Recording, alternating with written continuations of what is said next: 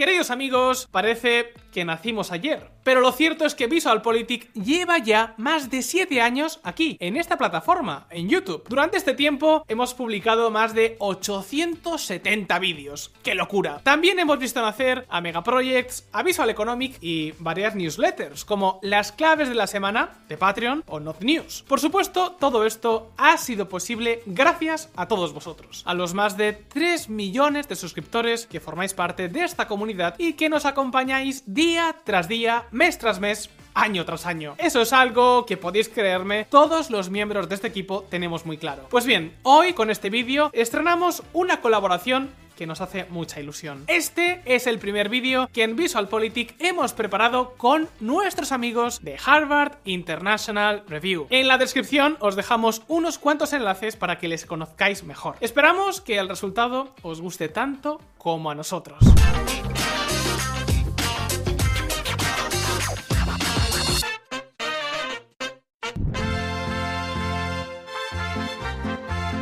En 2018, Andrés Manuel López Obrador, AMLO, fue elegido presidente de México. Y no solo eso, este antiguo alcalde de la capital del país, que ya se había postulado a la presidencia en 2006 y 2012, no solo ganó las presidenciales, sino que además, por primera vez desde 1988, el partido del presidente también logró la mayoría en el Senado y en la Cámara de Diputados. De esta forma, los Estados Unidos mexicanos quedaron casi por completo bajo el control de AMLO y de su partido, el Movimiento Regeneración Nacional. La victoria de AMLO, que se presentó como el hombre del pueblo, acabó con el binomio político que dominó la política mexicana durante casi 90 años.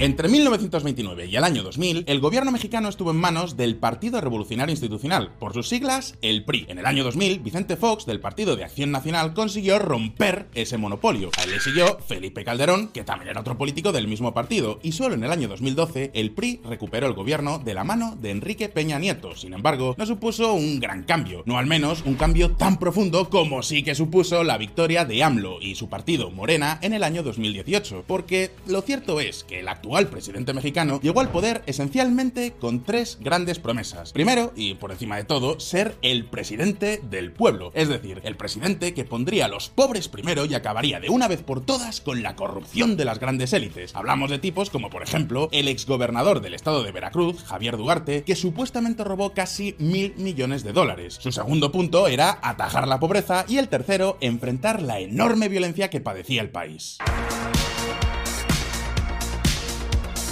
Tras llegar al poder, AMLO suspendió la construcción del nuevo aeropuerto de Ciudad de México, creó una nueva Guardia Nacional, suspendió la concesión de nuevas licencias petroleras y las subastas de energías renovables, y sobre todo puso en marcha un enorme paquete de política social. Por ejemplo, ha subido el salario mínimo, ha incrementado los subsidios al gas, a la gasolina y la electricidad, y ha canalizado miles de millones en transferencias directas a más de 10 millones de mexicanos. Durante los gobiernos neoliberales, no se atendió a la gente humilde.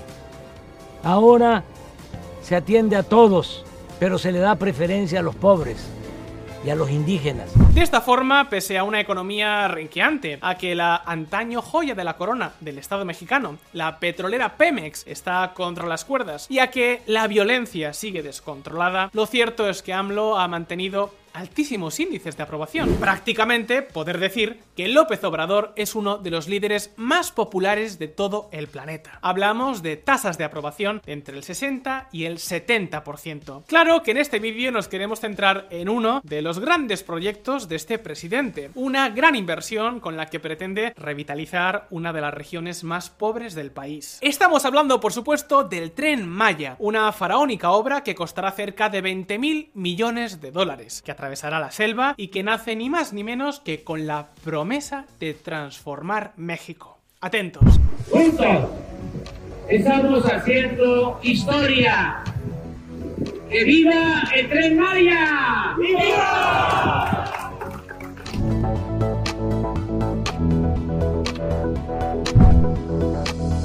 Cruzando la selva. Es el diamante político de Andrés Manuel López Obrador, el proyecto emblemático que dará forma a su legado. Una gran obra con la que el presidente aspira a resucitar económicamente a una de las regiones más pobres del país. Esta obra es tan importante para el presidente mexicano que López Obrador en 2021 llegó a declararla asunto de seguridad nacional. Lo hizo para poder reanudar las obras cuando un tribunal la suspendió por posible violación de la legislación de impacto ambiental. Y luego, este decreto fue declarado inconstitucional, AMLO volvió a publicar otro decreto revisado en el que insistía exactamente con lo mismo. El tren Maya es una infraestructura que afecta a la seguridad nacional y al interés público. Una obra cuya dirección y supervisión, por afectar a la seguridad nacional, recae en las propias Fuerzas Armadas. 18 de mayo de 2023. AMLO emite nuevo decreto para que obras de infraestructura sean consideradas como de seguridad nacional. Estamos recurriendo a un procedimiento establecido por la ley, que es declarar este trabajo de seguridad nacional por muchas razones. Porque un gobierno extranjero, Estados Unidos, está interfiriendo, porque se está perdiendo dinero del presupuesto, porque es un trabajo prioritario, porque se están aplicando tácticas de retraso y porque no hay justicia rápida. Andrés Manuel López Obrador. Queridos amigos, amigas, con una longitud de 1525 kilómetros, el tren Maya conectará los estados de Quintana Roo, Chiapas, Tabasco, Campeche y Yucatán, una de las regiones turísticas más importantes del país.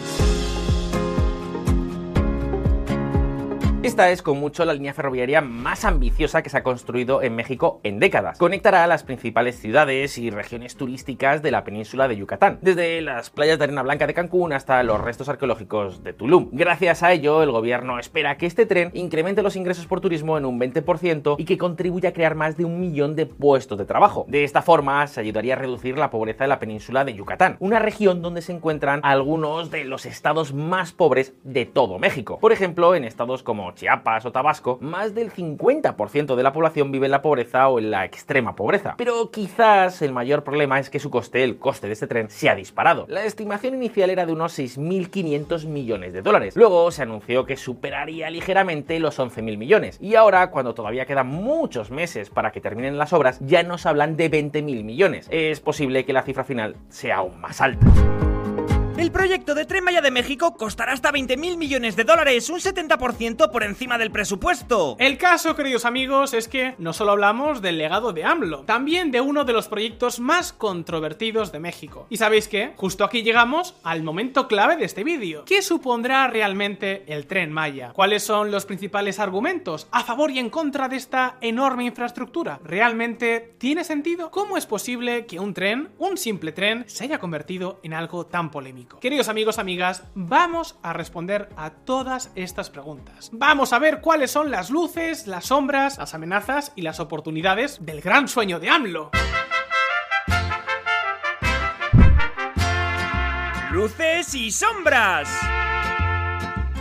Un tren de México para México. Este es el objetivo del gobierno y por eso tanto la línea como los 42 trenes que lo harán funcionar han sido diseñados y construidos en el propio país. Estamos construyendo el tren Maya, 1550 kilómetros. Y los trenes se están haciendo aquí, en Ciudad Sagún, Hidalgo, para dar trabajo a los mexicanos. Eso sí, los ha construido la empresa francesa Alstom. Así que, no sé, casi que mejor decimos que es un tren casi de México para México. ¿No os parece? Pero por supuesto, sea como sea, eso no es más que una pequeña curiosidad. Lo importante es que el gobierno espera que este tren sea utilizado por más de 8.000 viajeros diarios, más de 3 millones de pasajeros cada año. Vale, no es una cifra muy alta, pero esta línea de ferrocarril no solo transportará viajeros, sino también mercancías. Y quizás esta es una de las grandes claves. De hecho, si repasamos el proyecto y los argumentos de quienes lo han impulsado, nos podemos encontrar con tres grandes claves. Los tres grandes argumentos, los tres grandes cambios que se espera que produzca este nuevo tren.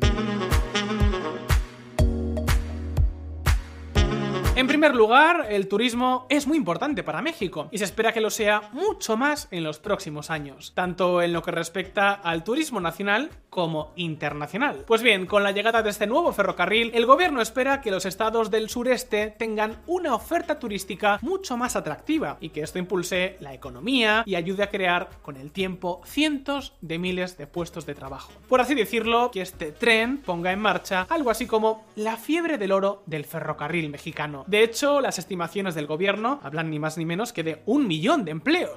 Llegan alrededor de 10 millones de turistas a Cancún, pero solo se dedican a disfrutar de las playas del Mar Caribe y no se introducen hacia los estados del sureste, donde se tiene esta riqueza extraordinaria cultural, las zonas arqueológicas de esta región son las zonas arqueológicas más bellas del mundo. Pero eso no es todo. En segundo lugar, AMLO defiende que esta obra es esencialmente una reparación histórica. Que veréis, tradicionalmente la mayor parte de la riqueza de México se ha concentrado sobre todo en la capital y en los estados del norte del país, que lógicamente son los más cercanos a Estados Unidos. Eso ha hecho que las infraestructuras del sur estén habitualmente infradotadas. Bajo este prisma, el tren Maya tendría la misión de corregir esa carencia histórica y permitir que en esta región donde viven más de 13 millones de personas surjan muchos más negocios y empresas. Este es un acto de justicia porque esta región ha sido la más abandonada, Andrés Manuel López Obrador. Lo que nos lleva directamente al tercer argumento que apoya este proyecto, las mercancías. Tren de carga. Eso es muy importante, porque ahora se mueve mucha mercancía por camiones y cuesta mucho el transporte de carga. Cuesta más barato la transportación de carga por tren. El tren Maya se ha vendido como una gran apuesta turística, pero en realidad es ante todo un tren de mercancías. ¿Habéis oído bien? Esta es la parte que se espera que realmente pueda darle dinero a este proyecto. Eso sí, cuando hablamos de mercancías hablamos fundamentalmente de Pemex, la gran petrolera pública que supone el 80% de toda la carga que se mueve en la región. Es decir, que Pemex y no el turismo será el principal cliente de este proyecto. Pero entonces, ¿dónde surge la controversia? No sé, a priori, las luces parecen bastante claras, ¿no os parece? Impulso al turismo, superación de una brecha histórica de infraestructuras y la posibilidad de que algunos de los estados más pobres de México tengan ahora una columna vertebral para el transporte de mercancías, lo que por supuesto, podría animar a muchas empresas a instalarse en la región. Pues, queridos amigos, si hemos visto tres grandes luces, también podemos encontrar otras tres grandes sombras. Tres grandes críticas que se le hacen a este faraónico proyecto. Y sabéis que, justo con las mercancías, nos encontramos con la primera. Y es que veréis, el problema es que la península del Yucatán está muy poco industrializada. Y además el tren Maya no está, al menos por ahora, conectado con el resto de la red. Es decir, que básicamente dependerá de un cliente, Pemex, y en los trayectos de vuelta, una vez entregada la mercancía, los vagones y los contenedores pueden tener que ir prácticamente vacíos, lo que elevaría mucho el precio del transporte y lo haría menos competitivo. Pero con todo y por mucho, las críticas más importantes son las dos siguientes. Por ejemplo, ¿os acordáis de que el coste de las obras se ha ido ya hasta los 20.000 millones? Pues ojo, porque el Instituto Mexicano para la Competitividad señala que esa cifra es muy probable que también se quede pequeña. Apuntan a más de 25.000 millones. Muchos críticos argumentan que todo este enorme dineral se está gastando para promover el turismo en una región donde el turismo ya va viento en popa. Hablamos de lugares tan conocidos como Cancún, Puerto del Carmen o la Riviera Maya. De esta forma hay muchos economistas, políticos y expertos que apuntan a que invertir todo este dinero en otro tipo de infraestructuras más locales, en infraestructuras digitales o en instalaciones educativas, a la larga podría dar mejores resultados. Y no solo eso, el Estado mexicano cierra cada año sus cuentas en rojo. En 2022, por ejemplo, tuvieron un déficit de cerca del 4% del PIB y se espera que en 2023 cierren con un 3,6%. Eso quiere decir que el tren se tendrá que financiar con deuda. ¿Y cuál es el problema? Que el Estado mexicano está emitiendo su deuda a 10 años a tipos del entorno al 8%. Esto quiere decir que si finalmente el coste de la obra fuese de 20 mil millones de dólares, el Estado mexicano, de evaluaciones aparte, podría llegar a tener que desembolsar cada año más de 1.600 millones solo en concepto de intereses. Y luego, claro, estarían los costes de explotación. Y todo junto es lo que explica titulares como este. El Tren Maya nunca tendrá ganancias y siempre necesitará subsidios del gobierno, Partido de Acción Nacional. Y por supuesto, los partidarios de la obra confían en que las mercancías lograrán que el tren sí sea rentable. En cualquier caso, apuestan porque la actividad económica que se genera en la región podría compensar y con mucho cualquier pérdida concreta. Por ejemplo, hablamos de ese millón de nuevos empleos que pronostica el gobierno. ¿Será esto posible? Pues solo el tiempo podrá dictar sentencia. Por ahora, si algo está claro, es que los números son ambiciosos. Sea como sea, todavía nos falta por ver la última gran crítica. Una crítica que no tiene nada que ver con el dinero, sino con algo totalmente distinto. 4 de febrero de 2023. Preocupa que el Tren Maya de México destruya la selva. El Tren Maya atraviesa y conecta lugares increíbles. Hablamos, por ejemplo, de la Selva Maya, la segunda más grande de América, tan solo por detrás del Amazonas y que está habitada por especies que están en peligro de extinción, como los jaguares o el tapir centroamericano, entre otros. Pues bien, un tercio de todo el recorrido pasará por estos bosques tropicales. Incluso durante más de 120 kilómetros, el Tren Maya atravesará la reserva de la biosfera de Calakmul, una de las áreas naturales protegidas más grandes de todo México y uno de los sitios arqueológicos mayas más importantes. Un lugar que es considerado como patrimonio mundial por la UNESCO. Por su parte, la población indígena tampoco parece entusiasmada, entre otras cosas porque más de 2.000 familias han tenido que ser desplazadas.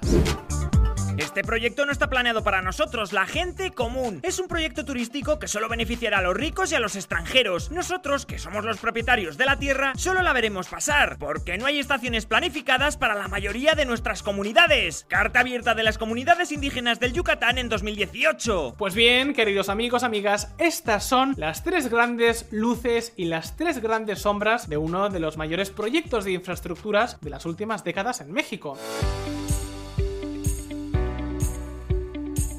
En cualquier caso, si algo parece claro, no solo es que el tren Maya ha llegado lógicamente para quedarse, sino que también tiene la oportunidad de ser un punto de inflexión para una de las regiones más pobres de México. Por supuesto, ya hemos visto que existen algunos inconvenientes. Mitigar esos problemas tendrá que ser el objetivo del gobierno mexicano durante los próximos años. Solo el tiempo nos podrá dar el veredicto final. Dicho lo cual, la pregunta ahora es para ti. ¿Qué te parece el tren Maya? ¿Qué opinión te genera? Déjanos tus impresiones en los comentarios. Esperamos que este primer vídeo entre VisualPolitik y Harvard International Review os haya gustado tanto como a nosotros. Si es así, no olvidéis darle al botón de like. Muchas gracias por estar ahí. Un saludo y hasta la próxima.